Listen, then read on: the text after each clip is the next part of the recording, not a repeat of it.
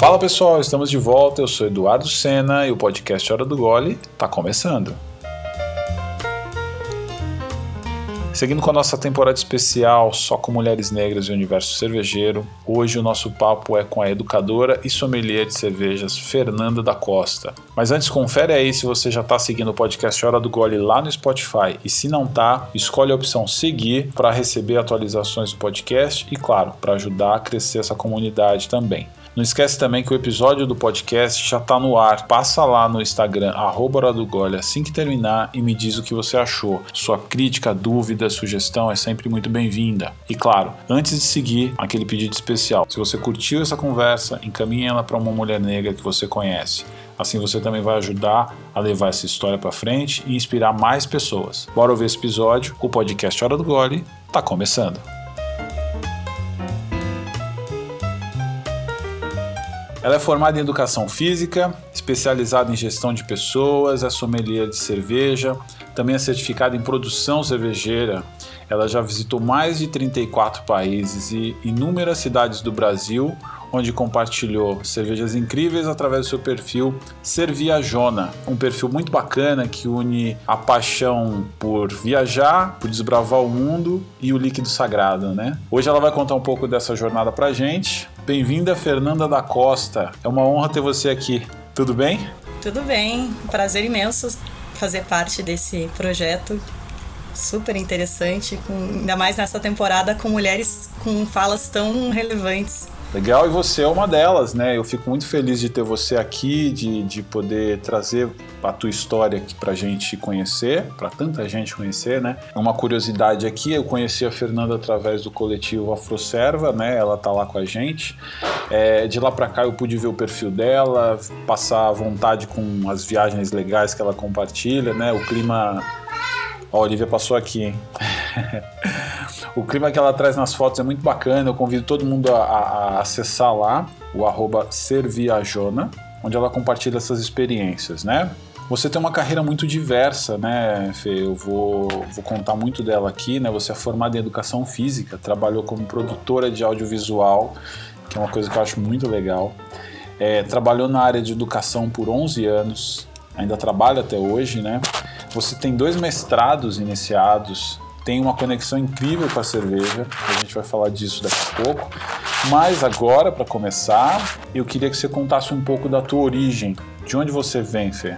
Eu sou filha da Dona Maria e do seu Walter, um casal é, super alto astral e super enriquetos e brigões entre eles. É uma é. família bastante, bastante é, enérgica no, no, sentido de eles discutem mesmo, assim, não, não, não, não, não, não, não tem a coisa de ficar escondendo quando algo não tá gostoso, quando algo não tá satisfatório para eles. Ninguém sabe? guarda nada é... nessa família.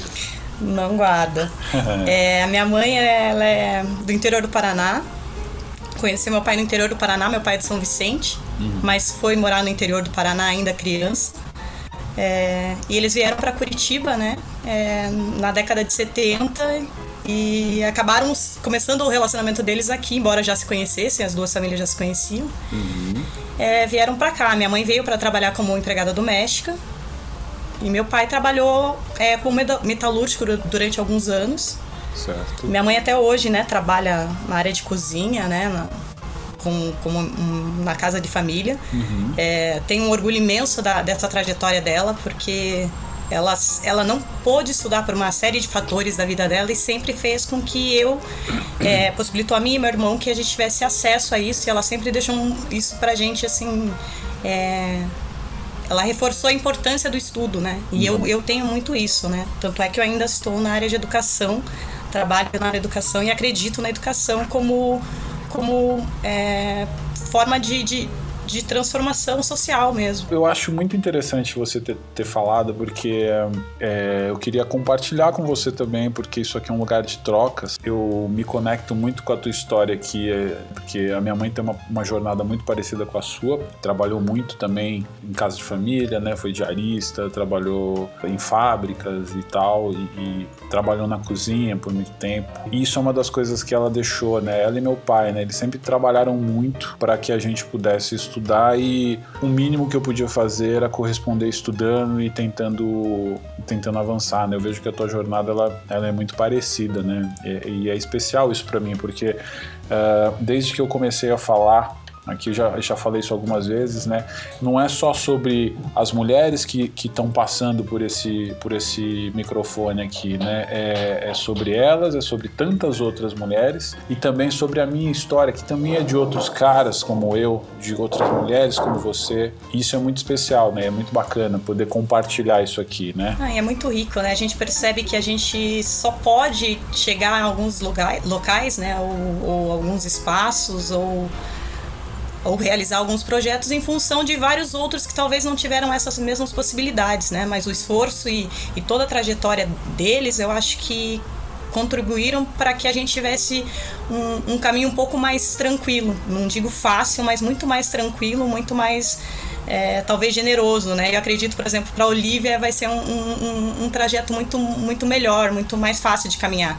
É verdade. Né? Eu acho que essa construção a gente não pode negar toda essa nossa bagagem que, que possibilita esse, esse futuro né, mais, mais leve, talvez. Muito legal, muito legal. É exatamente isso que você falou. Eu, eu acredito muito nisso, né? Eu acho que o, as lutas dos nossos pais que, que vão aos nossos avós e todos os ancestrais, né? A gente está aqui, a gente tem sempre que lembrar de onde a gente veio o meu pai também nordestino, chegou aqui também, teve que batalhar. A gente não pode esquecer, essa construção ela é contínua, né? E eu acho que a cada geração a gente alimentando um pouco a consciência, a gente consegue avançar, né? Subir um degrauzinho. Né? Eu, eu levei muito tempo para criar essa consciência, fazer essa reconstrução, mas hoje eu vejo que o pouco que eu já tenho feito em prol de falar sobre racismo, falar sobre a negritude, falar sobre meu, meu papel nesse nesse cenário, já mudou muita gente em volta de mim. Então eu já fico muito feliz. É isso que você falou, né? Acho que a,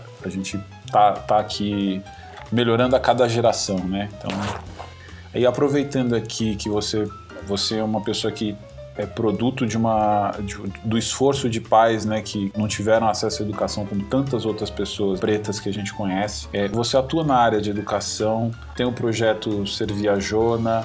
Eu queria que você contasse então como é que você conseguiu, né? Como é que foi a tua chegada, né? O teu começo acadêmico, então, né? Que você fez educação física, foi tua primeira formação, né?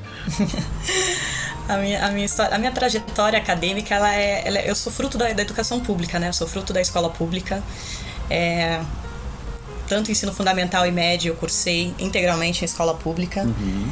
E quando eu fui fazer vestibular, eu queria fazer um curso que não tinha não, não tem nada a ver de certa forma, talvez hoje eu possa traçar paralelos com a cerveja, mas não muitos, até porque não, é, não sou da área de produção, mas eu queria fazer engenharia de bioprocesso e biotecnologia. Uau! Que era um curso super novo e só tinha, é, aqui, aqui em Curitiba, só tinha na Universidade Federal do Paraná.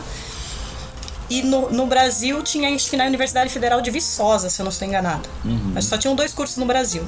E a minha mãe achou um absurdo ir para Viçosa. E eu não passei. E eu fiz o, o, o, vestibular. Ela falou: tá, Fer, mas e se você não passar? Eu, não, se eu não passar, eu tento outro ano. Uhum. Ela não, não passa no particular. Eu, mas o que, que eu vou fazer no particular? Porque não tinha nenhuma. nenhum uma relação com o que eu queria na época. Uhum.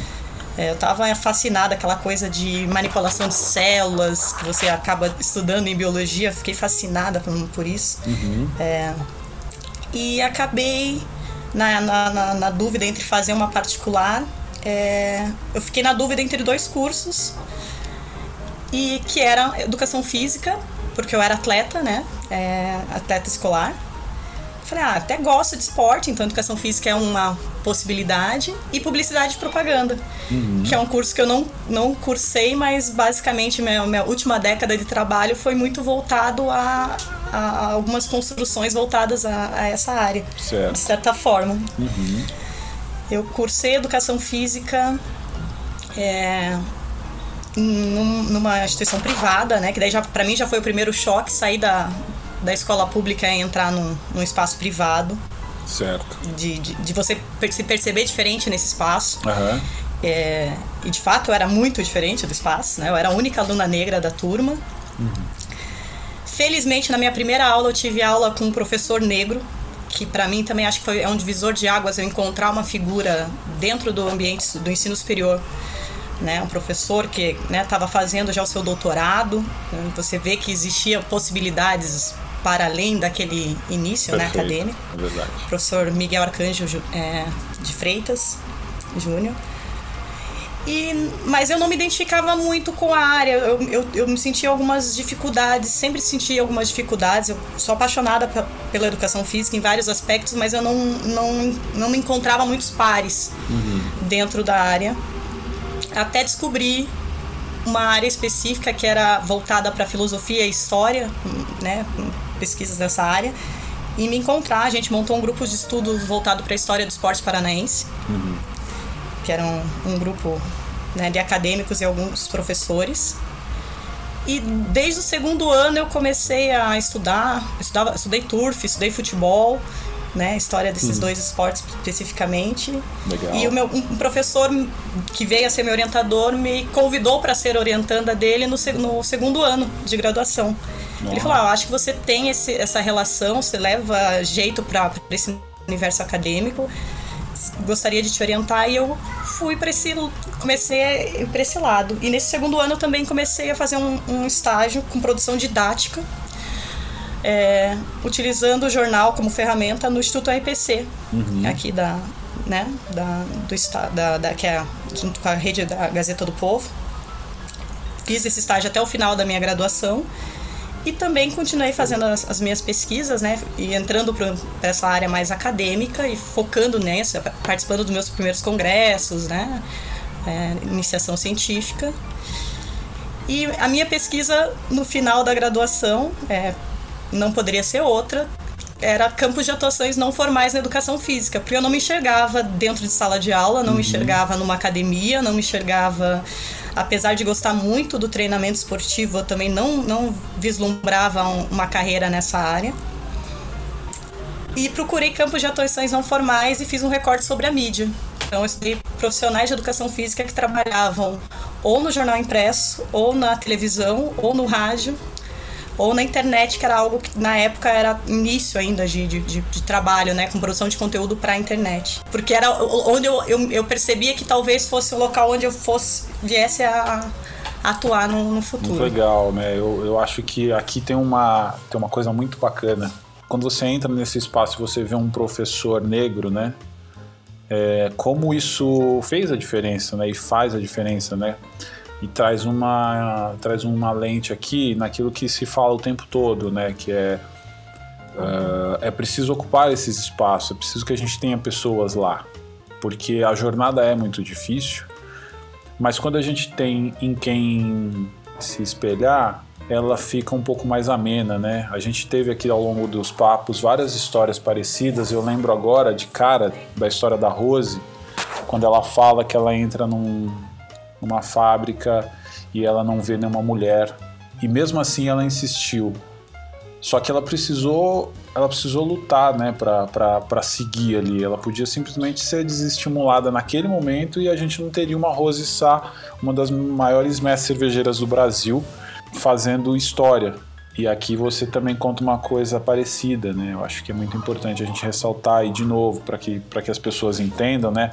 É, quando a gente entra num lugar e a gente olha em volta e você não vê pessoas pretas, é, tem alguma coisa errada. É, não, e você tocando nisso, eu, eu fiz minha graduação, iniciei ela é, no 2002, a minha, minha graduação.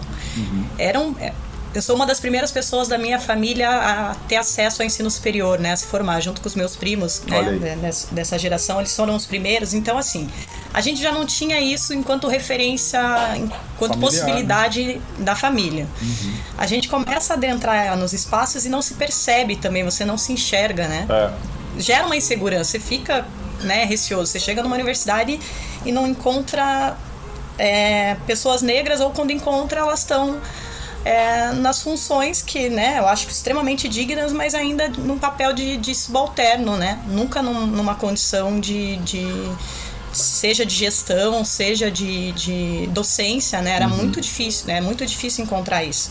Tanto é que eu lembro que na época eu ia e voltava de ônibus, né? Morava na região metropolitana é, de Curitiba Eu levava uma hora e meia para ir, uma hora e meia para voltar da faculdade. E na volta era onde eu, era no momento que eu encontrava outra pessoa negra que eu encontrava no período da noite, que era o que eu estudava. Uhum. É, que né, veio ser um colega meu e foi meu colega de trabalho, meu coordenador até um mês e meio atrás foi meu coordenador no, no, trabalho, que bacana. estudava publicidade na época.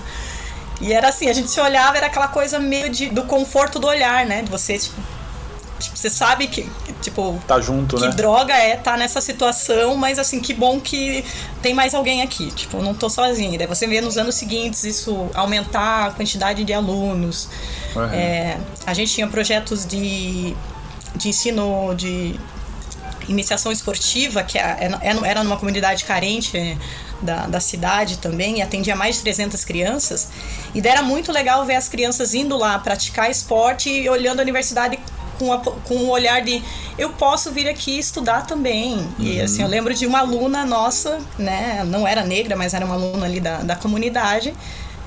Que, é, que fazia futsal, né? Era treinava futsal com a gente. Ela veio a ser aluna e veio a, a seguir carreira acadêmica, assim, fazer mestrado. Assim, é muito legal a gente ver as possibilidades que o simples fato de você se, é, se ver, né, né, se identificar com, com pares, é, proporciona né, na, na mudança de, de algumas, algumas vidas.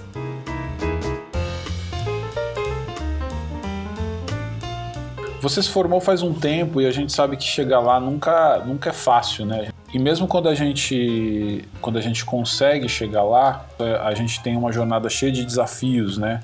Você se sentiu acolhida mesmo tendo essas diferenças? Me conta um pouco dessa passagem. É, eu não. não eu, eu, eu, tenho alguns pares que eu ainda mantenho contato. É, um deles era uma amiga minha que eu reencontrei na faculdade, mas a gente fez pré-escola juntas. Mas, assim, no geral, é, o ensino superior não foi um espaço. Tipo, né, tive aquela coisa bem quase burocrática de, de, de estudo, assim. Uhum. Não é um local que eu fiz amigos para o resto da minha vida, não são pessoas que fazem parte é, eu encontro e é eu acho que é aquela coisa muito burocrática. Não foi interessante aquela relação pontual. Foi útil daquele período e e eu também não fiz muita questão de, de, de, de fortalecer algumas coisas é, uhum. nesse sentido, assim. É, até, como eu te falei, né? Eu morava uma hora e meia da faculdade. Então, assim, já três horas do meu dia era em função de deslocamento. Então, assim, para mim era tipo, eu tinha que ir, eu tinha que aprender, eu tinha que aproveitar. Eu tava gastando, afinal, meus pais estavam gastando, a gente estava investindo um dinheiro uhum. que era para ser aplicado em outra, outras coisas, né, talvez, em função do meu estudo.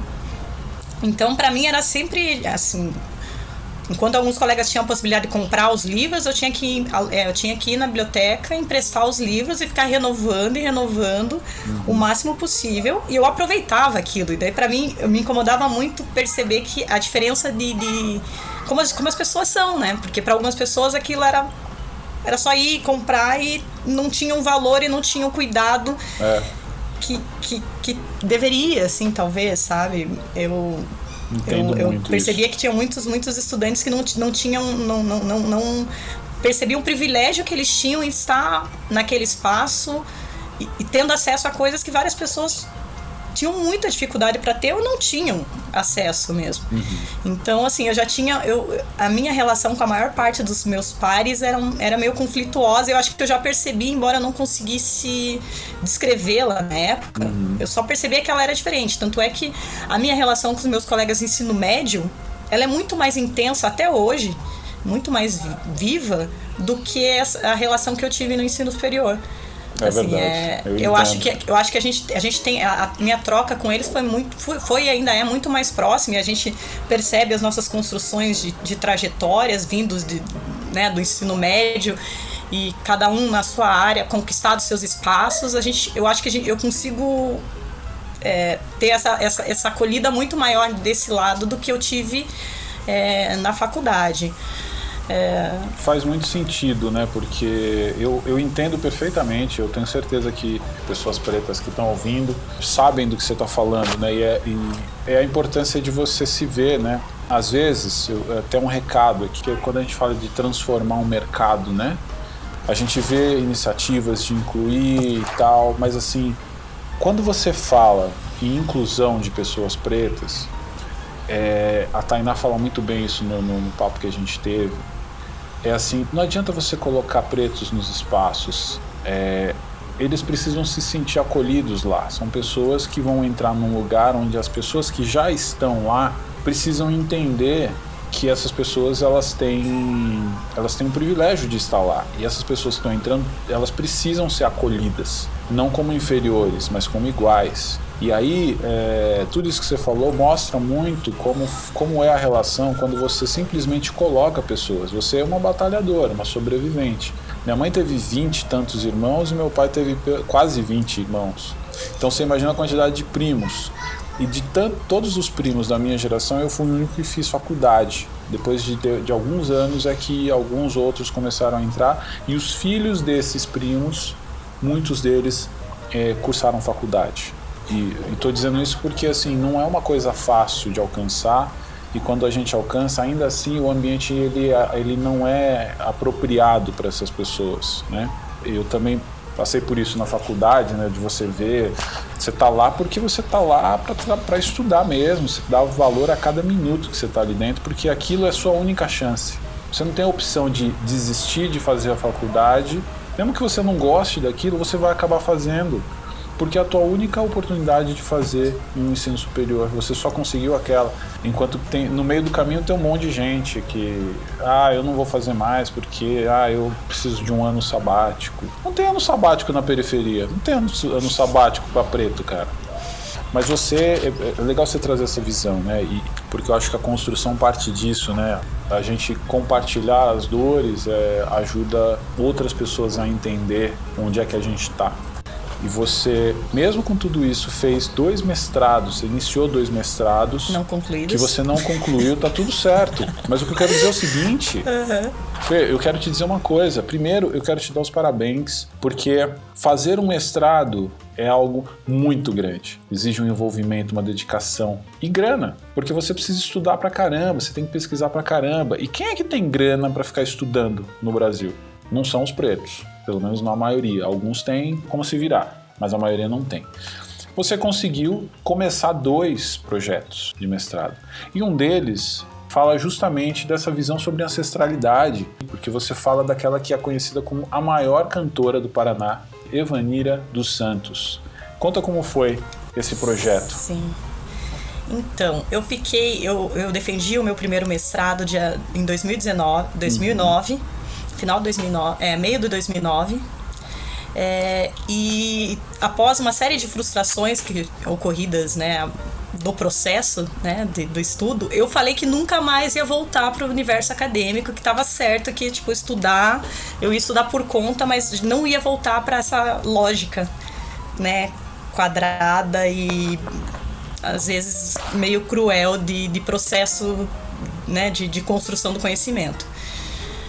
Só que no meio disso tudo eu descobri essa personagem incrível, assim, eu fiquei fascinada por ela. É, eu já conheci a história do Lápis, que é um compositor é, paranaense, que é um pouco, né, a, a, as pessoas têm um pouco mais de acesso à história dele. Também é um compositor negro, né, de samba.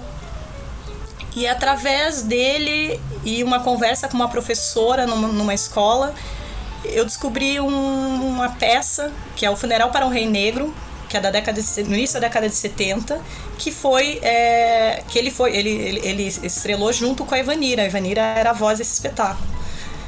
E eu fiquei fascinada com o texto do, da peça, né? E com as fotos dela. Falei, gente, que sensacional isso. Uhum. Que mulher é essa? Fui atrás de algumas informações porque eu queria fazer um documentário sobre ela tava certo. Falei, vou fazer um documentário, que estudar, uhum. largar essa vida de estudar, vamos. Até porque daí uma das minhas críticas, é, uma das minhas críticas ao universo acadêmico, já, eu já tinha na época que eu entrei na faculdade e persisto com essa crítica, é que ela é muito, ela é, ela é muito distante do resto do, do ela, ela não é acessível, ela é, fo, ela é focada nos, nos seus. Uhum. Ela é, um, é, uma linguagem que só fala para os, para os seus pares e ela não sai da universidade. E eu acho que conhecimento ele tem que ser democrático, Sim. tem que ser democratizado. E para mim era muito mais relevante um documentário do que uma pesquisa acadêmica sobre a história da Ivanira. Só que no meio disso eu voltei a, a estudar, né? me deparei com antropologia, que era uma área que eu ainda gosto muito, sou fascinada pela área. Uhum. E, e, apresentei um, um, um projeto é, para o mestrado na, na antropologia para fazer uma etnobiografia dessa, dessa, dessa curitibana. E comecei, fiz a, a, pesquisa, porque uma das coisas que eu acho muito engraçado quando eu falo, pô, sou curitibana, todo mundo, ah, sim, a cidade europeia. É, sim, tem, a gente tem uma, uma, uma tradição, uma, uma, uma, construção identitária, né, que perpassa por várias etnias europeias. Só que tem um, uma construção de indígena é, e negra tanto no Paraná quanto em Curitiba, que ela é silenciada. A gente não vê isso. Eu não vi isso na minha educação, uhum. é, no meu ensino fundamental. Eu não tive isso acesso em nenhum momento, praticamente, da minha formação acadêmica. Eu tive noção sobre a minha história, sobre a história da minha cidade de pares como os meus. E isso me incomodava muito, né? Foi um dos motivos de eu, de eu querer é, tornar isso acessível Acabei que iniciei o projeto, mas não, não o concluí. Mas para mim é, é, é, parte, fiz parte do campo, não fiz todo o campo, mas era um dos melhores momentos era conseguir conversar com ela e nas nossas entrevistas, nossos, né, os meus diários de campo, era conhecer um pouco de Curitiba através da visão dessa mulher, né, que viveu, é, né, tipo, na, ela nasceu no final da, da década de 30 e ela, assim, viveu né, uma, uma construção de, inclusive dessa questão urbanística da cidade, né? Uhum. Que ela mora na mesma casa que os pais, na região que os pais moravam, e é, uma, é para onde a cidade cresceu, então a lógica, como a, como a cidade cresceu, ela viu, né? As coisas né, do bonde, uma série de coisas e construção da cidade e na fala de uma mulher que na década de 50 estava indo super novinha, entrando no rádio, né? Passando por uma série de preconceitos que a gente discute ainda hoje. Sim. Ela estava enfrentando na década de 50 para poder cantar no rádio e não ser interpretada como é, é, mal interpretada, né? Pela cultura local. Uhum. E conseguir, ela conseguiu fazer a carreira dela nas primeiras é, transmissões de TV do estado, ela participou de, de alguns programas aqui. E na década de, de 70, no Teatro Paiol, aqui, o, ela, o show, esse episódio, esse, esse espetáculo, né, o Funeral para o Rei Negro, ela é, foi esgotado muito antes do que o show da Elis Regina da época, né? E Elis Regina 72 era sim, sim. O, o auge da carreira da Elis, né? Então assim, era uma figura que teve um peso e que ela é Totalmente praticamente né? desconhecida do, do, do, da nossa história, assim, uma, né, apagada. E, e, é muito ruim pensar que ela é uma voz apagada, porque ela é uma voz mesmo, assim, ela, né, do ponto de vista de, de da proposta de, de, de dela é cantar e é uma voz que a gente não escuta, né? Não, não, não, não escutou.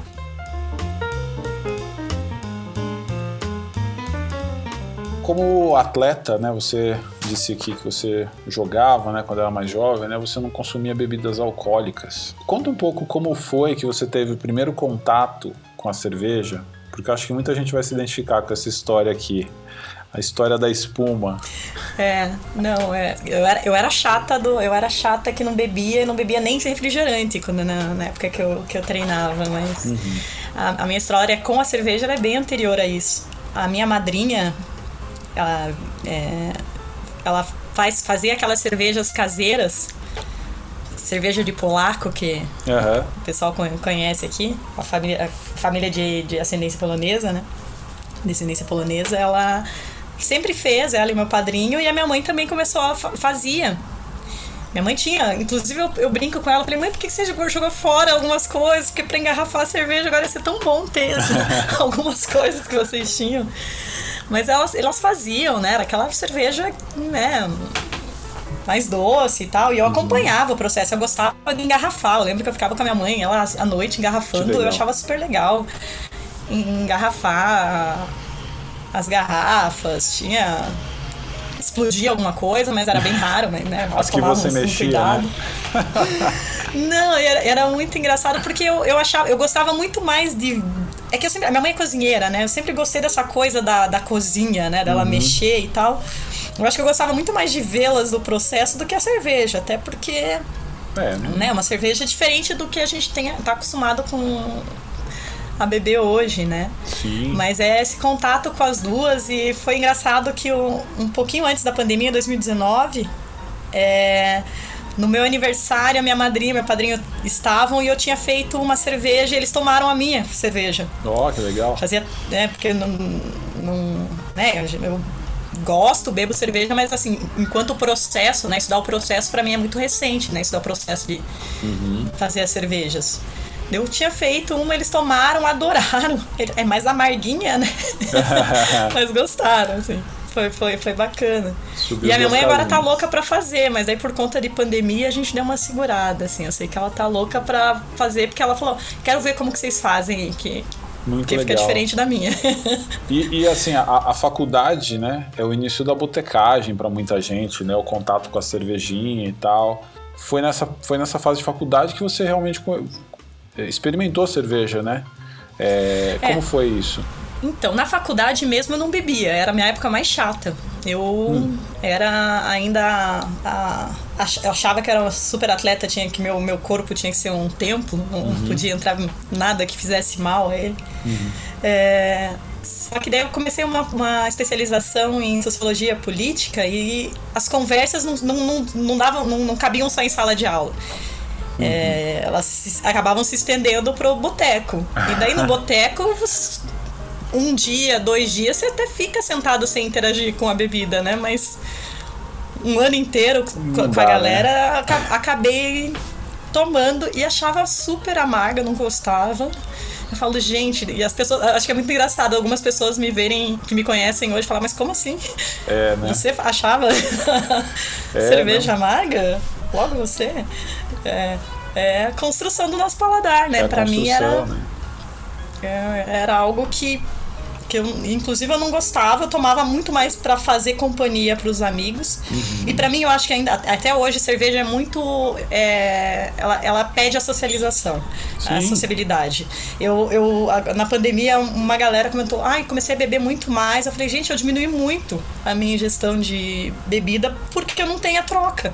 É e para mim eu, eu, gosto de ter a troca. Tanto é que eu tava com bastante cerveja, deu uma diminuída, mas eu tô com mais de 100 cervejas em casa. E é assustador isso, não é normal? Não, eu, eu, eu vou te falar que eu também tenho um volume razoável aqui. Eu tenho uma cervejeira que tá, tá cheia e tenho também algumas que invadiram o espaço da, da geladeira e, e, que eu já tô tendo quase que pagar aluguel para minha esposa porque ela não gosta das cervejas lá, entendeu? Mas é, é, realmente isso que você falou, né? Essa cerveja, ela, a cerveja de começo, né, essa que a gente come, aprendeu a beber, ela veio junto, junto com essa socialização e tá tudo certo, né? É, e eu adoro isso porque quando eu tô com, com amigos, eu não fico procurando a, a origem do lúpulo numa, numa cerveja. Eu quero tomar uma cerveja e acabou. A cerveja é o pano de fundo e acho que isso é importante, né? Não esquecer é importante, porque às vezes a gente esquece, né? Muita gente esquece, enfim porque a cerveja artesanal é mais complexa e tal, né? Então, e pede uma atenção, mas ela não precisa ser uma coisa chata, né? Eu costumo dizer que a cerveja, que quem não gosta de cerveja artesanal, ou não conhece ou não foi bem apresentado, né? Uma vez que você é apresentado, a coisa flui, né? Conta como foi que você conheceu a cerveja artesanal e como é que isso mexeu na sua vida. Provavelmente a primeira artesanal que eu, que eu bebi foi em alguma Oktoberfest, alguma Weizenbier. E uhum. é um uhum. estilo que não é um estilo que eu gosto. Eu não, gostava, não gostei tanto. Provei, mas era o que tinha de diferente do, das, né, das, das lagers tradicionais que a gente tinha, que o pessoal enchia a cara. Então era legal para dar uma mudada uhum. ao longo da festa, né? Mas não é um estilo que eu gosto tanto. Provavelmente foi a Francis Keiner, porque todos os amigos são loucos por ela até hoje, então. E era um rótulo que já existia na época, assim. Sim. Eu lembro, que, eu lembro de vê-lo, assim, muito constante, né? Mas eu lembro que no meu primeiro mochilão, que eu fiz sozinha é, no final de 2019, é, eu fui pro Pará e eu conheci a Amazon Beer. Que uhum. eu já tinha visto é, uma reportagem sobre ela, sobre o Pará, sobre Belém. E daí eu já tava fascinada, louca pra ir viajar pra lá. Cheguei, era uma das coisas que eu queria conhecer de Belém, era a, a, a, cervejaria, né, que fica ali na Estação das Docas. Inclusive, tipo, local, assim, acho que é, é super bacana. É, mas a cerveja, acho que ela tem muito da experiência que a gente tem com os locais, né? Sim, com certeza. E daí você experienciar ela, né, na, na cidade dela, na Estação das Docas, que já é um espaço super bonito. Na cervejaria, eu acho que é, outra, é uma, uma outra, outra experiência, né, quando a gente tem essa, esse contato com a bebida. Depois disso, eu fui bebendo outros rótulos e no ano seguinte eu fui para Europa. Uhum. Fazer um mochilão também. E fiz é, oito países e é, eu, não eu não repeti, eu combinei com parte do início da minha viagem, eu fiz com um amigo. É, a, gente, a hora que eu encontrei com ele, que ele já estava viajando, é, a gente saiu de, de Paris e foi para Bruxelas, a gente combinou. A gente não vai tomar nenhum rótulo repetido. Caramba. Tudo bem? Tudo bem. Que legal. É, e foi ótimo, porque a gente a gente chegava no mercado e saía com uma latinha de, de, de cada que a gente achava, uma garrafinha de cada. As pessoas do mercado não entendiam nada. Uhum. A gente achava aquilo sensacional. As outras pessoas que encontravam com a gente, mas nossa, mas isso é muito caro. A gente, não, um euro não é caro. Isso aqui não chega no Brasil. E se chegar, vai chegar a 50 reais. É. A, né, não, não, não, chega, né? Nem chegava, não, né? Não, eram rótulos que não chegavam. Hoje a gente ainda consegue ter um pouco de referência quando você viaja e vê os preços, mas eu falei, gente, isso não chega.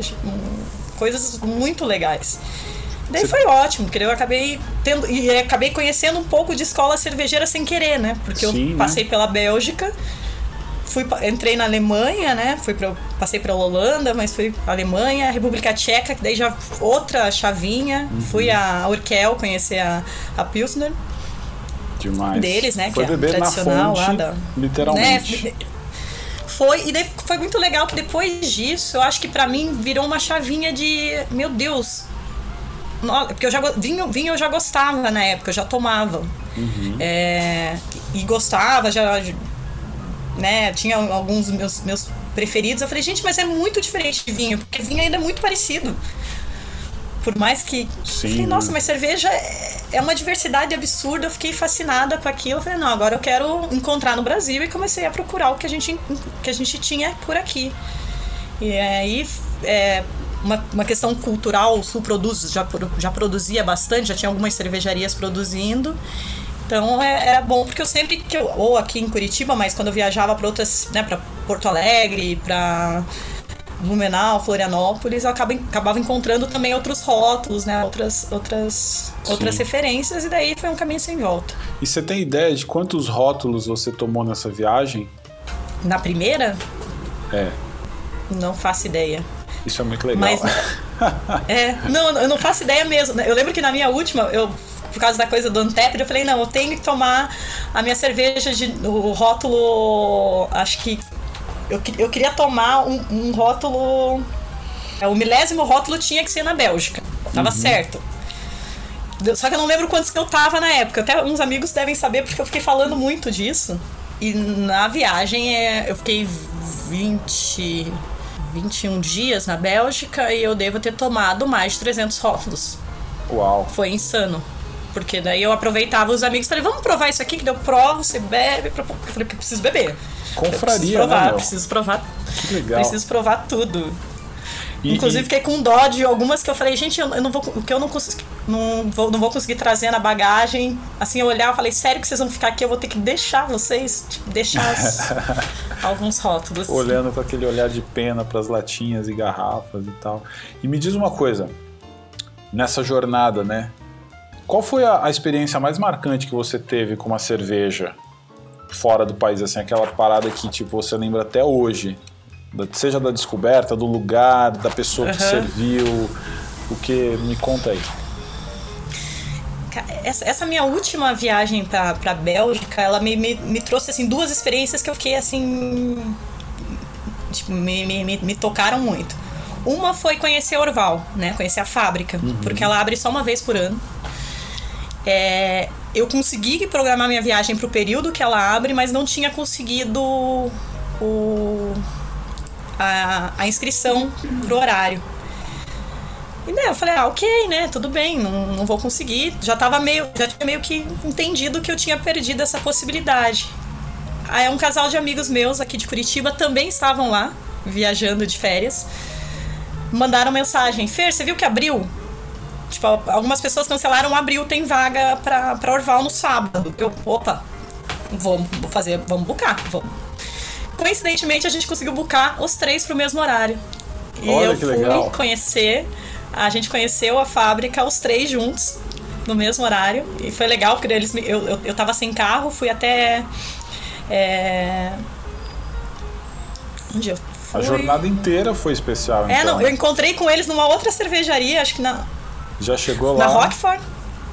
E daí de lá a gente, a gente né, dormiu e né, no outro dia a gente foi pra Orval cedinho, né? A gente pegou uma das primeiras visitas. E foi super, super bacana, assim, a. a, a- né, porque a Orval é a minha cerveja preferida, assim. Eu, eu acho incrível, acho que ela é, é algo diferente. Até porque ela, cada experiência com ela é uma experiência diferente, então eu já sou apaixonada por ela. Eu fiquei um pouco mais apaixonada, encantada. Que legal. É. Né? Daí no final você ainda. Os, os monjinhos te servem as cervejas e fala, gente, são monjinhos mesmos, né? Eles. Não é fake, né? Você pega a roupa do cara, É. puxa, né? Não, inclusive, alguns não estavam nem com roupa, mas assim, eles, né, você sabe, são monges mesmo. Abraça, né? faz um Tão nesse selfie. processo. Daí mais, mais a- o queijinho deles lá, né, fresquinho na hora. E eu tava com esses, esse casal de amigos super, super gente boa. A gente, o ano anterior a gente tinha se encontrado em Belém também. E numa viagem cervejeira também, encontrei com eles lá. E a gente brincou, a gente falou, nossa, a gente não precisa combinar, porque a gente vai acabar saindo de férias no mesmo período. E a gente, sem combinar, vai chegar no mesmo lugar. E, e é super legal. A, a gente os- somos apaixonados por futebol. Eles são, apesar deles serem coxa brancas, é, É. eu sou paranista, né? E a gente até tirou uma foto brincando assim, lá, eu e a, a Carol, porque eu, foi muito bom. Essa pra mim foi, foi uma experiência porque assim. É é, acho que quando a gente é apaixonado por alguma coisa, você consegue chegar e, e, e- e conseguir entender um pouco mais sobre né, o que, que é isso, eu acho que você fica mais encantado, né? Pra mim foi sensacional essa experiência. E na sequência, é, eu voltei para Bruxelas, fiquei uns dias e fui fazer uma viagem com uma, uma, uma amiga minha que mora em, em Paris. Ela aproveitou para viajar uma semana comigo de férias e eu falei, ah, eu quero conhecer Ostend. Mas o que, que tem Ostend? Eu falei, não, tem uma cervejaria lá que eu quero conhecer. Tipo, e não tem. A cervejaria não tem nada especial.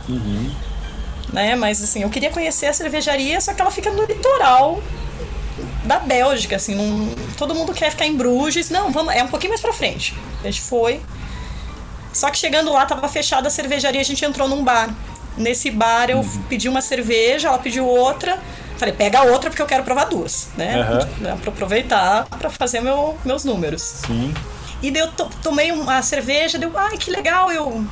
Deu, nossa, essa cervejaria é aqui do local dele? Essa é a minha cerveja. Daí o olho dele brilhava Uou. assim. Ele- é, e o nome é assim, são as iniciais dos- do, nome dos filhos. Ele colocou na cerveja, ele, ele deu. Vocês fazem. É, que, que estilos vocês fazem? Não, eu faço essa cerveja. Tipo, ele faz uma cerveja Que só legal. também. Eu falei, tipo, já achei super legal isso, né? Eu falei, sensacional, assim. E o brilho no olho dele falando, dele começou a contar a história dele com a cerveja, com os filhos. Que até a minha visita na outra cervejaria, assim, perdeu um pouco do encanto e da vontade que eu tinha. Não, é Porque bom, né? se- sentar no bar e conversar com, com um cara que tinha feito a cerveja, ele eu vi de alguém que, tipo, que tava gostando da cerveja, perguntando sobre a cerveja, porque em geral a gente bebe, né? É. Você não quer saber muito porquê. Da... Eu comecei a perguntar, ele ficou encantado com a- o meu interesse pelo, pela cerveja que levava o nome dos filhos, sabe? Achei Demais. foi super legal.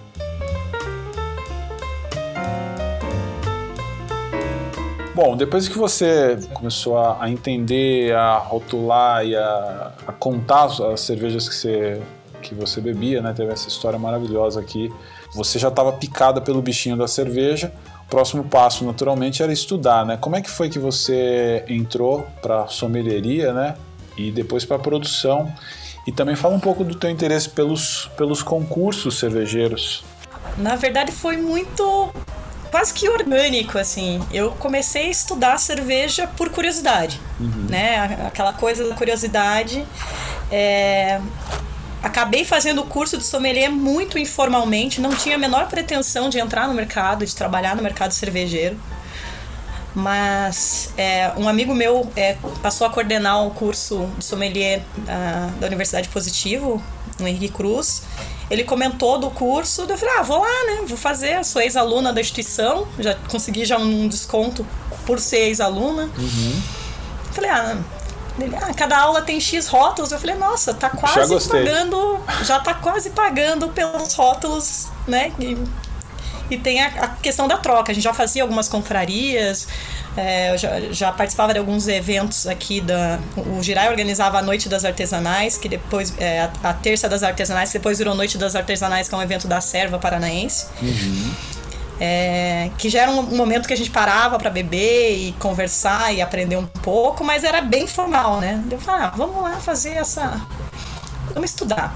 Só que fui informalmente é, e acabei que desse informal foi levando, tipo, né, uma coisa vai, tipo, Chega uma hora que eu falei, gente, eu acho que eu gosto realmente. Um amigo meu chegou para mim e brincou até. Ele, que parte da, do, da tua. que você ainda não entendeu que a tua vida é tipo viagem, cerveja, que você pode viver disso. Uhum. Deu, pois é, né? Podia pensar um pouco mais formalmente em, em, em trabalhar com isso, né? Mas de fato, né? Eu gosto, ainda estou estudando, mas não é algo concreto, né? Não, não, não, uhum. não larguei o meu, meu emprego formal, felizmente. O ano passado eu quase fiz isso. um pouquinho antes da pandemia, depois eu falei que bom que eu não fiz, né? Porque é, ainda é um mercado ainda muito instável, né? Muito Sim. em processo de construção mesmo. Mas eu é, comecei a estudar é, em 2016, eu fiz meu curso sommelier na sequência, comecei a frequentar eventos cervejeiros com, né, com uma periodicidade muito maior do que eu fazia. E da coisa do evento, é, a gente começou, tem, tinham vários amigos que já estavam estudando para o BJCP, que é um dos, uma das certificações para concursos né, caseiros. Uhum. Eu falei, ah, gostei, vamos começar a estudar isso, mas eu senti, quando eu comecei a estudar, eu, eu sentia falta de, na hora de, de pensar num concurso e trabalhar com isso, de como eu dou um feedback com relação a uma série de coisas se eu não conheço o processo. Perfeito. Daí eu fui atrás de começar, ah, vamos fazer um curso para entender processo, né? vamos fazer curso de produção cervejeira. Infelizmente faço muito pouco, porque eu acho que é, é o processo, seja bebendo, seja fazendo, acho que tem, é, né, é, tem coisa que você precisa da prática, né, da experiência para você aprender. Com certeza. É, e eu acho que eu fiz muito menos cerveja do que eu deveria e do que eu gostaria para aprender. Porque cada, né, processos diferentes, cada, cada cerveja tem a sua receita que pede coisas diferentes, então assim, até você entender de fato o processo, acho que vão anos, né? Sim, Mas felizmente sim. eu tenho muitos amigos cervejeiros, né? Então sempre que eu posso eu tenho trocado Participa experiência com né, eles, né? né? É... Eu fiz a minha primeira Eventualmente... cerveja agora. Eu fiz é? a minha que primeira que cerveja esse ano, uma Viena Lager. Oh, show! E ficou legal, ficou, gostei da experiência. Eu acho que isso que você falou é muito verdadeiro mesmo. É, por mais que você estude, é, a gente sai de um curso de sommelier, né? É um erro achar que você sai de lá sommelier. O sommelier ele, é, é, ele se forma depois que ele sai de lá. Ele começa a trabalhar, ele começa a, a experimentar, faz uma cerveja, mete a mão na massa. Aí acontece um sommelier. Quando você faz um, curso de sommelier, você só é um cara que fez um curso sommelier. Só é uma pessoa que passou por seis meses, quatro, cinco meses de ensino. Não, não, não, se iludam com essa, com essa história, né? É um, é um, erro, é um erro triste achar que você é sommelier só porque você fez um curso. A não ser que você já tenha uma bagagem e tudo mais, porque a sommelieria é uma coisa muito complexa. Envolve serviço, envolve um monte de coisas. E a parte prática de fazer uma cerveja, ela é fundamental e ela não está é, muito presente no, no, no, processo. Você vê, teoricamente, um, um processo de fazer cerveja, mas fazer uma cerveja, senhoras e senhores, é bem mais embaixo o buraco. Quando você faz, você vai entender. né? Não, não, e quebra, desmistifica muita coisa, né? Já valorizava, né? Eu acho que bastante o, o produto final, né? Que eu bebia de, de várias cervejarias. Sim. Mas a hora que você faz a primeira vez uma cerveja, você fala, meu Deus, que trabalho. Nossa, nem fala. Como que a gente tem que respeitar, tipo, o cara ter conseguido chegar aqui, ó, com essa receita, é. sem defeito, bonitinha aqui, ó, pra mim, ó. É muito trabalho, né? é muito Acho trabalho. que, né? E você entender, e, e às vezes você entender. né, tanto, eu viajei agora no feriado de, de, de Corpus Christi com os amigos para pro, pro Rio Grande do Sul. A gente foi mais experimentar vinho, mas eu queria, falei, tá, mas eu vou conhecer uma cervejaria porque eu preciso, né? Eu tô aí um tempo sem conhecer. E eu levei eles para conhecer a Leopoldina. E eles ficaram, daí eles, nossa, mas que cara essa cerveja, tal, tal, deu. Então, ó, tipo, vocês não estão fazendo, mas entenda o processo. Essa cerveja ficou aqui X tempo no barril. Tipo, não é uma cerveja que o cara acabou de fazer e daqui 20 dias tá pronto. Tem que respeitar e valorizar todo o trabalho, toda a cadeia que envolve, né? Eu acho que, acho que é legal a gente conhecer um pouco do processo para entender assim esse mercado e valorizar mesmo né? A gente entende a dificuldade aí, acho que esse ano esse, esse último ano e esse ano está sendo muito difícil para muitas cervejarias, para muitas, né, muitos É. bares. Né, eu acho que é, é um, um momento da gente pensar assim, poxa, eu acho que eu assim, bebi pouco, mas eu tentei valorizar muito mais a produção local por conta dessa pandemia e desse contexto, porque a gente sabe que é difícil se manter, é difícil fazer cerveja, o custo da, de produção é caro e num contexto que as pessoas não conseguem nem talvez escoar a produção na, na mesma quantidade, né? certeza. Eu acho que precisa, a gente precisa pensar nisso. E, e compartilhar essa experiência é muito legal, né? Em que momento que você começou a transformar o teu, a tua experiência em um projeto chamado Ser Viajona, que é, é a união dos dois melhores mundos, né? Que é viajar e beber. Então, é, viajar é uma coisa que já, eu já fazia há muito tempo e já compartilhava minhas experiências de viagem. Eu sempre gostei de viajar, mochilar, viajar sozinha, viajar em grupo. Geralmente eu viajava muito sozinha e as pessoas sempre me perguntavam: ah, mas né, comenta, fala um pouco mais sobre as suas experiências. E deu, eu tinha começado um outro projeto que era chamado A Viajona, que era só sobre viagem. Só que sempre no meio das minhas viagens eu percebia que a cerveja tava ali em algum, de alguma forma, né? E eu, Sim. poxa, eu cheguei, eu falei, poxa, eu queria juntar as duas coisas. E a minha ideia inicial era, tipo, que o Cerviajona fosse um, um, um, um projeto focado em, em produção de conteúdo. Só que, de fato, ele, ele, ele foi muito pouco isso, assim, né? Eu acho que eu, eu acabo, acabo me, me- não mantendo uma, uma organização para que isso aconteça. Até por conta de outros projetos que eu tô envolvida. Mas a ideia inicial dele é que ele fosse produção de conteúdo, porque todo mundo me perguntava, e tipo, que cerveja é essa? De onde é? Ou que lugar é esse? Como que você descobriu essa cerveja? E era a ideia de compartilhar um pouco da minha experiência com pessoas que não estavam tendo a mesma experiência, né? Não, não, não tendo essa mesma possibilidade de viajar. Só que ne- nesse meio, né, no, no, no processo, eu falei, gente, eu acho que eu, de alguma forma isso é possível, né, né? Compartilhar com as pessoas que não podem, mas também compartilhar com algumas pessoas que podem compartilhar comigo, como foi esse caso que eu comentei, que um grupo de amigos a gente foi lá na Leopoldina. Foi- é super legal isso de apresentar um universo que é completamente desconhecido de pessoas que conhecem o produto, né? Elas não de não conhecer de não conhecer o processo, de não conhecer a cervejaria, de não conhecer a história por trás das marcas. Eu acho que é, eu acho, achei, acho que que eu vou acabar indo por aí. Era o projeto para março, final de março do ano passado. Por conta da pandemia, eu dei uma segurada, que eu já tinha esperança que Maringá fosse junto a catedral no caso né fosse ganhar de novo uma medalhinha ano passado. E já tinha uma viagem com um grupo programada para Maringá no, no final do ano né, de março do ano passado após o concurso na última semana de março que coincidentemente e não tão coincidentemente já está acontecendo uma, uma, uma corrida cervejeira da Eden Beer que é a cervejaria mais antiga de Maringá. Então era para aproveitar algumas coisas, que é um cenário incrível, né? Uma cidade que tem crescido e, acabou que não aconteceu, mas vai acontecer. É só, só essa situação dar uma estabilizada que a gente chega por lá.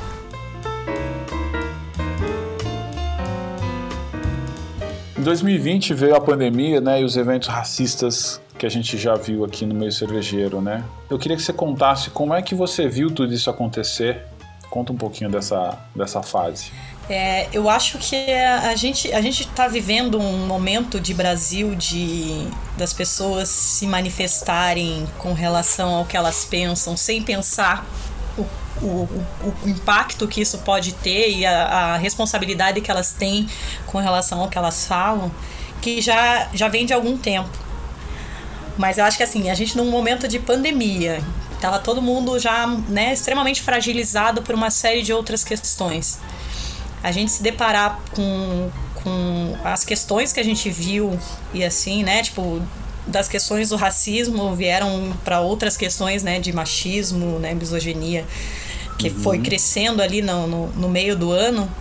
Eu acho que foi. É, é, teve, teve uma. Um, assim, um, foi de um desgaste, de um, um, um quase assim um o que que eu tô fazendo aqui? Assim será que tipo vale a pena a gente ficar correndo atrás e, e lutando por um espaço? Será que eu quero manter é, me manter nesse espaço com essas pessoas que pensam dessa forma? Porque a gente sabe que talvez elas as que não algumas que não falem talvez pensem mas assim, a gente pensa, será que vale a pena tanta luta para isso? Assim, às vezes a gente começa a se pensar e se questionar. Uhum. E eu acho que a hora que surgiu a proposta do coletivo foi um quase que um um, um bálsamo, assim, sabe? Ó, não, vamos, vamos, assim, a gente vamos junto, não ninguém vai desistir, vamos, vamos estar tá junto, vamos lutar junto é, vamos se posicionar e vamos, vamos questionar algumas coisas que não podem continuar acontecendo como sempre aconteceram só porque elas sempre aconteceram. Não dá pra gente aceitar que, a, que as pessoas mantenham as, as atitudes porque elas estão acostumadas a fazer isso. Tipo, isso é errado e a gente precisa modificar isso de alguma forma, né? A gente precisa questionar, a gente precisa se posicionar e a gente precisa também apresentar, né, caminhos possíveis, né, para uma, uma nova forma de relacionar, assim, uma forma mais empática e mais, mais, né, mais humana, eu diria, porque eu acho que, né, para além de foi, foi, foi num nível pesado algumas coisas que a gente eu espero que a gente não precise passar por novos episódios, sabe? Eu espero uhum. que a gente uhum. consiga superar e crescer, né? A gente enquanto sociedade, né? Não só a gente enquanto afroserva, mas a gente enquanto sociedade e enquanto mercado cervejeiro consiga avançar nessa e outras questões. É, o, algumas coisas já aconteceram, a gente tem visto várias iniciativas de lá para cá, né? Uhum. A, própria, a própria união do grupo né, do coletivo Afroserva, que, que reuniu os profissionais negros para estar em um lugar mas ainda assim é uma jornada longa, né? Esse ano falou-se muito da mulher no mercado cervejeiro, mas sobre o recorte feminino, não é só a mulher, é a mulher negra que é invisível, não se fala, né? Sobre esse recorte, você sente que teve alguma mudança, teve alguma evolução? Eu, eu acho que assim, a gente tem, tem coisas que a gente não consegue mensurar muito por conta do contexto que a gente está vivendo, né? A gente não teve eventos cervejeiros, por exemplo. Sim, sim. Né? O, o que aconteceu, quase, quase tudo que aconteceu foi muito. É, restrito a, a, um pequeno grupo ou muito organizado de, de, uma forma, de forma é, né, a gente manter a questão de, de, de, de saúde pública, né? Uhum. Mas é. Eu percebo que as pessoas passaram a falar, é uma, uma pauta que nunca eu havia visto, né? A discussão, a gente percebe que as pessoas estão falando. É, estão de alguma forma se posicionando, mas eu não sei o quanto isso é, é concreto e efetivo e não é apenas uma questão de, de de, de onda, sabe? Porque Sim.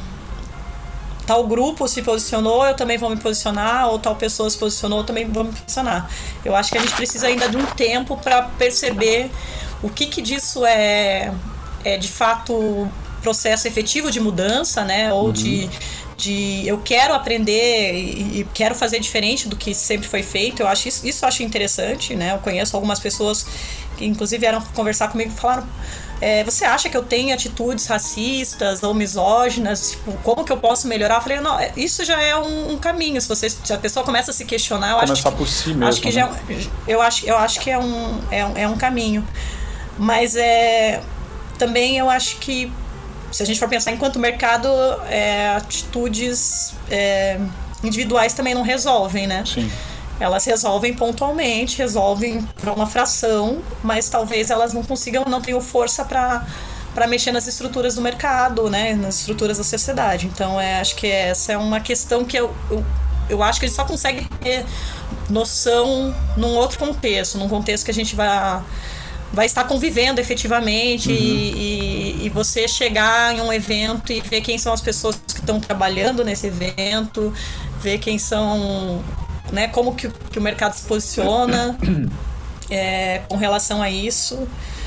É, porque Muito... efetivamente assim nem os bares, né, por exemplo, essa noção de como que os bares estão tratando, estão a gente não consegue ter noção porque que é a linha de frente, né? É, não, é, é a linha de frente, mas assim, é, aqui em Curitiba do, é, é, um dos setores que permaneceu mais tempo fechado, né? Então, uhum. eu não sei quem são as pessoas que estão trabalhando hoje.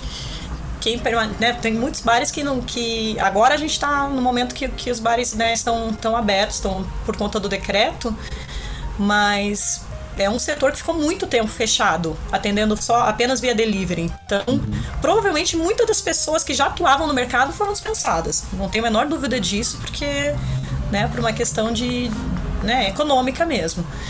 A, a gente vai ter essa noção quando voltar, assim, se as pessoas estão preocupadas e, e com, com essa mudança efetiva e de posicionamento em ações, não só apenas em, em redes sociais, sabe? Perfeito. Você trouxe um ponto muito, muito importante. É, a gente fala muito sobre mudança. Perguntei aqui para todas as, as mulheres que passaram por aqui, cada uma trouxe seu ponto de vista, mas é legal você ter trazido justamente esse, esse ponto sobre é, o momento, porque realmente a ação ela precisa ser vista também nas ruas. Não é só a ação que, que aparece em todos os canais, em todas as redes sociais, todo mundo compartilha, mas também aquela que, que aparece na ponta na ponta da cadeia ali, na hora que o cara vai comprar sua cerveja, na hora que a mulher chega num bar para pedir o seu pint, enfim.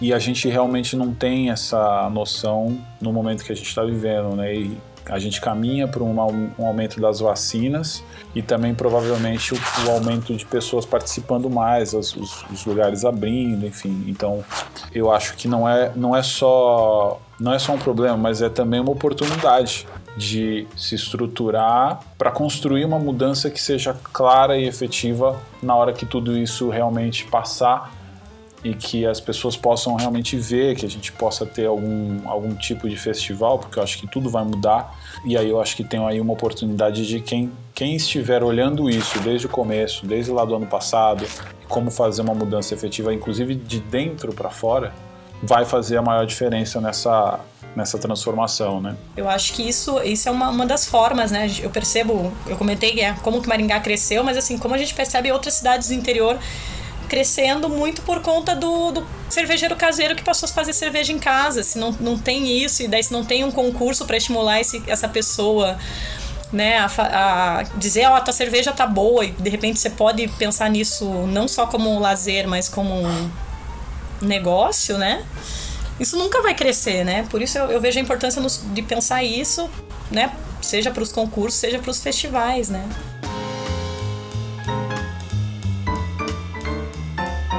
Uma coisa que eu pergunto para todos aqui que eu, eu acho que é importante deixar uma, uma sugestão aqui, você já deu várias aqui no, no na, na, pergunta anterior. É, a gente sabe que o número de pessoas pretas em bons cargos no meio cervejeiro ainda é pequeno e o de mulheres pretas é menor ainda, né? Como é que você acha possível mudar essa realidade? Quais são as formas que você enxerga que possam impactar de forma positiva aí? Pergunta difícil. uma pergunta difícil. Essa é a pergunta é... de um é. milhão de dólares, né? Que toda cervejaria é. que se preze deveria estar se perguntando. Todo o é. mercado, é. toda escola, todo, toda empresa de insumo, tudo, toda a cadeia deveria estar se perguntando, né? Porque a diversidade ela aumenta o valor de uma empresa. Uhum. De várias formas. Exato. Eu até brinquei com um amigo meu, brinquei não, comentei que tinha algumas situações que eu me via presente, até comentava, será que eu estou presente porque eu tenho competência técnica para isso ou porque eu sou uma mulher preta e o mercado nesse contexto tal, talvez a figura de uma mulher preta seja interessante, sabe? Uhum. E às vezes dele, você tá louca, você, né, tipo, você, né, tá, né, tá estudando pra caramba, tá correndo atrás, né, tipo, nem, nem se questione isso, né? Uhum. É, e daí eu acho que é muito isso, eu acho que assim, é, eu, eu acho, espero que o mercado passe a olhar, né, para mulheres pretas, né, para homens pretos, para pessoas pretas em geral, sem essa questão, tipo, olhar enquanto né, o perfil técnico e passar a, a, a ser considerado, né? eu nunca, também não, nunca fui atrás, de, nunca fui a pessoa que né, levou o currículo no, no mercado cervejeiro para pleitear alguma vaga. Mas em outras áreas eu sei que isso é, é, é, é frustrante para a pessoa preta chegar num lugar e saber que ela já está sendo preterida só pelo simples fato dela ser uma pessoa preta. Uhum. Sabe? Eu acho que se a gente conseguir ter um mercado que consiga olhar, né, para a pessoa que está ali, sabendo, né, tipo, que ela né, traz toda uma bagagem que é diferente, mas também é, sem, sem já partir do pressuposto que ela não poderia estar ali porque talvez outra pessoa deveria estar ali, uhum. eu acho que já, já é um avanço, né? Porque a gente tem um, um mercado aí, um, muita gente, muita gente boa no mercado, que a gente sabe que tem, e que talvez se sinta sinta até receio de, de, de, se candidatar a algumas vagas por, por ser uma pessoa negra. É, como Verdade. eu comentei, eu nunca fiz isso, mas eu eu, eu, talvez perceba que, que eu, eu, eu, saiba que nas, algumas pessoas nem, nem cogitem essa possibilidade, mesmo tendo competência técnica, para estar ali disputando e pleiteando essa vaga, porque ela já, ela já tá, ela talvez não, não, não, não já, já tenha tido alguma frustração de né, uma porta fechada pela cor da sua pele, não, não sabe, não, não, não ter sido considerada para isso. É verdade. Mas eu acho que é, é, é muito difícil. É, o que. Não, não, não ter uma resposta. Eu acho que as pessoas poderiam estar mais abertas a, a, a, a né, ao, a diferentes trajetórias de vida, as pessoas com diferentes Sim. bagagens, seja né, de, de, o local onde nasceu, de, de bagagem, de, é, né, de formação acadêmica, né, eu acho que, que essas trajetórias elas também deveriam ser consideradas né, nesses processos. Elas trazem riqueza para o negócio, né? O mundo pós-pandemia ele vai vir sedento por transformações e quem, quem olhar com carinho, né, olhar com atenção por tudo isso que a gente passou aqui, eu acho que sai fortalecido e fortalece a transformação que inclui mais pessoas de todos os tipos e no caso do que a gente está falando aqui, mais pessoas negras para o mercado, né?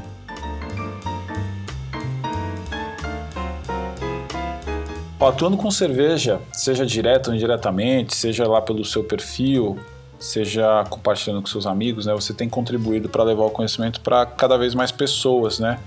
E eu vejo que é de uma forma muito genuína, né? A gente viu isso aqui nas tuas falas, né? Na paixão que você coloca no que você faz. Eu queria que você contasse aqui um projeto de atuação ou algo que você participou no meio cervejeiro que é que te enche de orgulho. Divide aqui com a gente. Então, eu acho, eu acho que a gente está construindo aí né, com a AfroServe um projeto que tem tudo para ser lindo, assim, e trazer uma reflexão para o mercado. Para a uhum. gente, eu acho que já está trazendo, acho que a gente está aprendendo muito junto Sim. e trocando muito, e eu acho que isso é muito importante é quando a gente é, encontra ressonância no, em algumas coisas que a gente sente é, no outro também. Uhum. Eu acho que isso é importante, eu acho que a gente é, uma, é um dos projetos que eu acho que foi mais ricos aí de, do, do ano passado. Aí, a gente aprendeu muito. É verdade.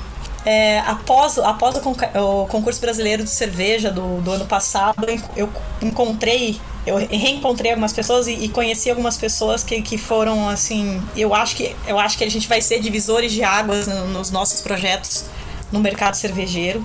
Né? A gente tem construído juntos, estudado juntos, feito algumas, algumas ações juntas e eu acho que, que esse grupo que a gente brincou, né? Os, os, os amarelinhos, pareciam uns Minions trabalhando lá no concurso, com a camisetinha amarela. Uhum. É, esses, esses Minions ainda vão, vão incomodar o, o, o, mercado. Acho que a gente tem tem bastante a contribuir. Que legal. Apesar de a gente às vezes ver que tem, tem coisas muitas fechadas no mercado para um grupo que já está estabelecido, eu acho que a gente vem ali de outsider para para provocar também, junto com a Afroserva, mas de uma outra, uma outra perspectiva. Legal. Gosto, acho que tem tudo para ir. E espero que o Ser Viajona também cause bastante aí, que a gente venha aproximar pessoas, né? Os bebedores de cerveja, os clientes ou potenciais clientes de, das fontes, de ir direto à fonte, de conhecer as cervejarias, de, de, de, conhecer a história por trás da cervejaria, de, de entender um pouco mais esse processo e de, de compartilhar e beber junto.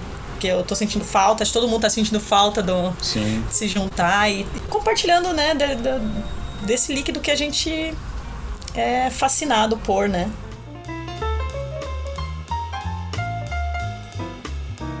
Bom, a gente vive correndo, né? E a gente achava que não tinha tempo e a gente descobriu que a gente era feliz e não sabia, né? Então, quando dá pra gente fazer uma pausa, a gente tem que aproveitar. Falando nessa pausa, eu queria saber o que você faz naquela pausa entre umas e outras.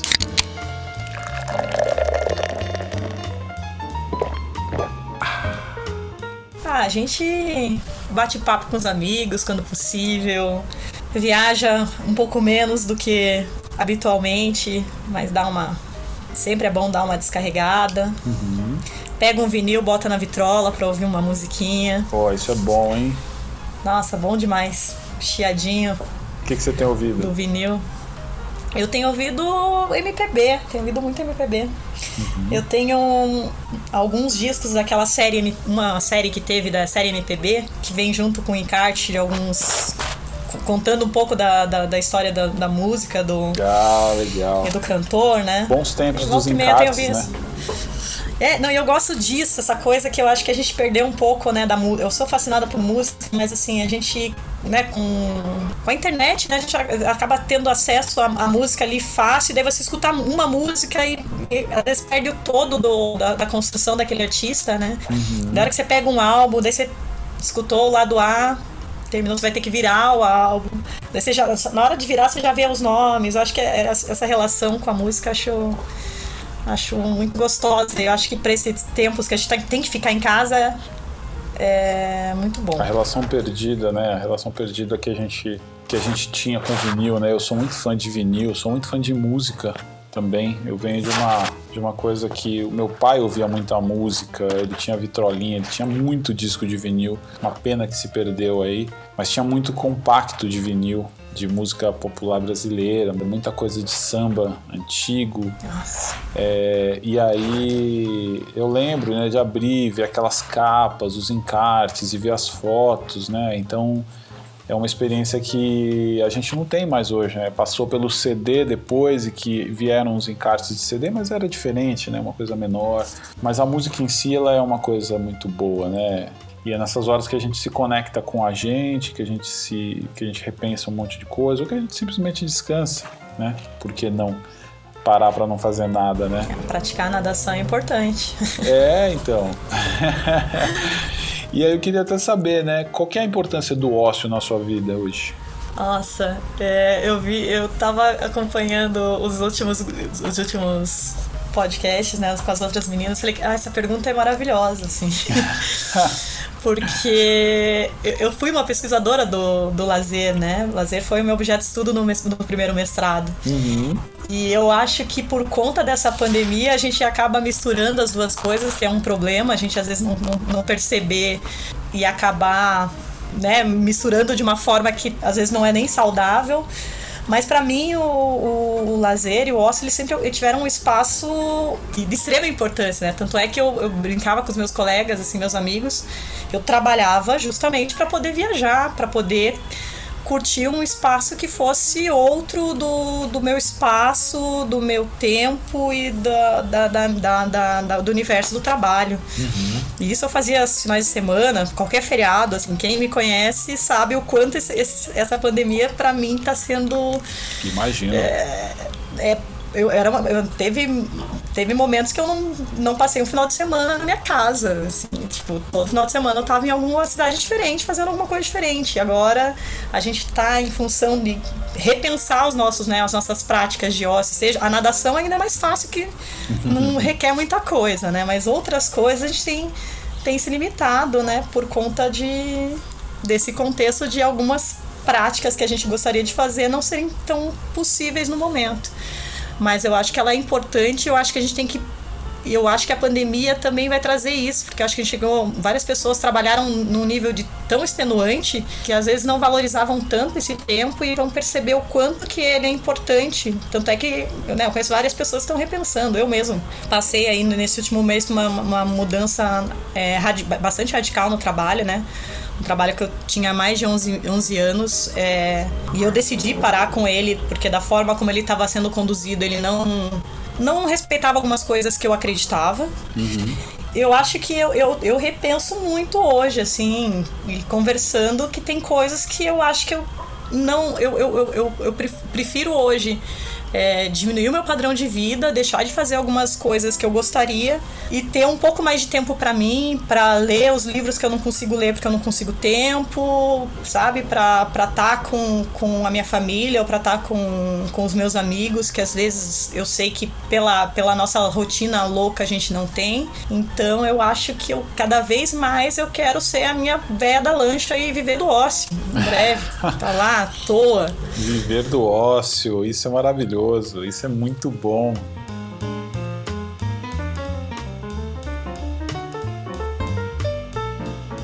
Você tem uma jornada de luta que eu tenho certeza que vai vai de encontro com a de muita gente, né? Muita gente tenho certeza que se viu na sua história aqui. Você se graduou com a ajuda dos seus pais de origem humilde, estudou na escola pública, né?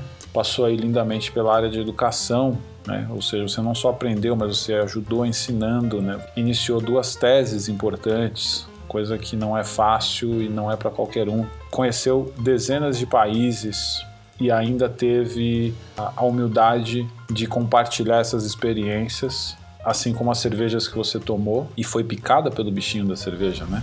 Também nesse meio tempo, que não é não é nenhuma novidade, né? Uma vez que você começa você se conectou mais uma vez com os estudos, né? A partir do momento que você entrou na história da cerveja e também com o ensino da cerveja, porque você também tem essa visão muito bacana, né? De compartilhar tudo que você aprende, né?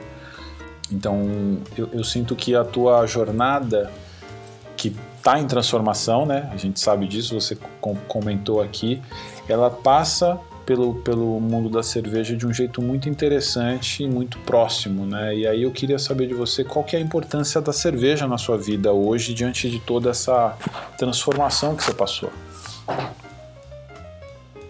Uau! Pergunta importância. A cerveja, eu acho que é, é um elemento essencial, assim.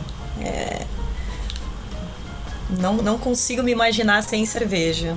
É, seja para estudar cerveja, seja para beber cerveja, seja é, né, de diferentes formas, não, não consigo me imaginar sem a cerveja. A cerveja para mim é é um, é um elemento que eu tenho certeza que vai acompanhar a minha trajetória de vida Aí espero que pro resto dela, assim, eu não, não, não me vejo dissociada dessa, desse líquido precioso de Ninkasi.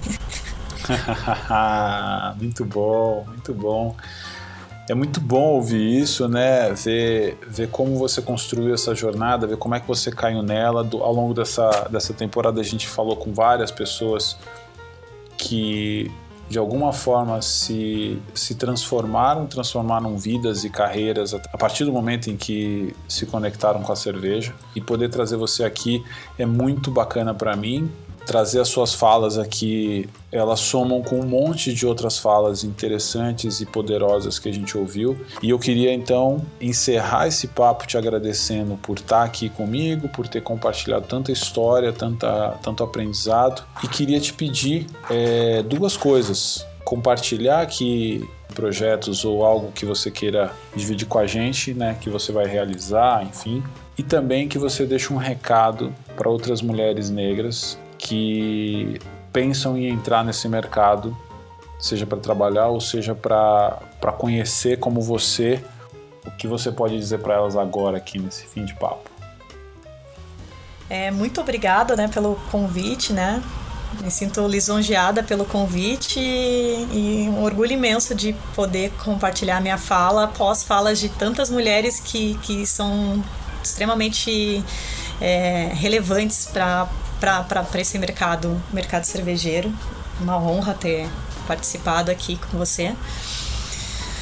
O Cervejona tá no Instagram, lá basicamente a minha rede é o Instagram. A gente tem os outros canais, mas não, não estou alimentando eles embora futuramente preciso focar nisso. É, e uma que eu diria para quem está querendo entrar nesse mercado, eu acho que é muito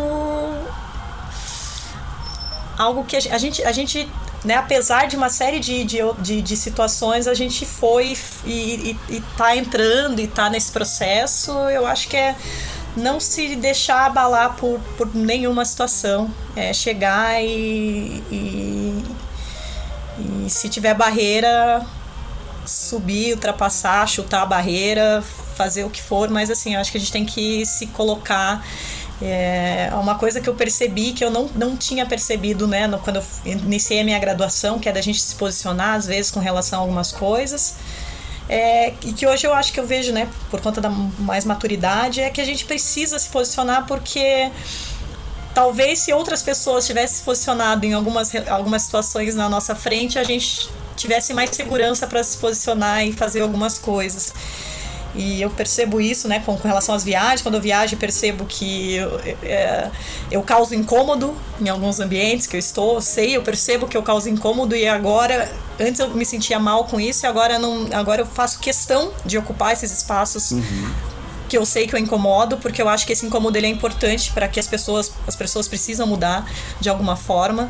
E se elas não quiserem mudar né, de uma forma mais né, natural, elas vão, se, vão ter que mudar porque elas vão ter que conviver comigo, porque eu vou estar nesses espaços. E eu acho que é isso. É, eu, eu, né, a gente está nesses espaços e precisar, eu acho que nós mulheres que já estamos nesse mercado, a gente está sempre disposta a, a, a, a né, a, se abrir, a conversar e a, a trocar com, né, com novas irmãs aí que, que venham para esse universo. Espero que venham, espero que a gente tenha cada vez mais mulheres ocupando, né, mulheres negras, mulheres pretas ocupando esse espaço. Acho que a gente precisa. Às vezes é, é, é, é, frustrante, até uma amiga brinca, nossa, Fernanda, eu vi uma foto de você no, no, no, evento, tipo, só você e um monte de homem branco, cis, deu, é, é, é isso, né? Eu preciso encontrar essas, essas, os meus pares também. Mas é se elas não tiverem, eu vou continuar ocupando, mas eu acho que, eu acho que vocês vão vir e eu espero que vocês venham e possam compartilhar com a gente as suas trajetórias. Muito bom, muito bom. Obrigado, Fernanda. Muito obrigado mais uma vez ah, por estar aqui comigo. Obrigada a você. Viu?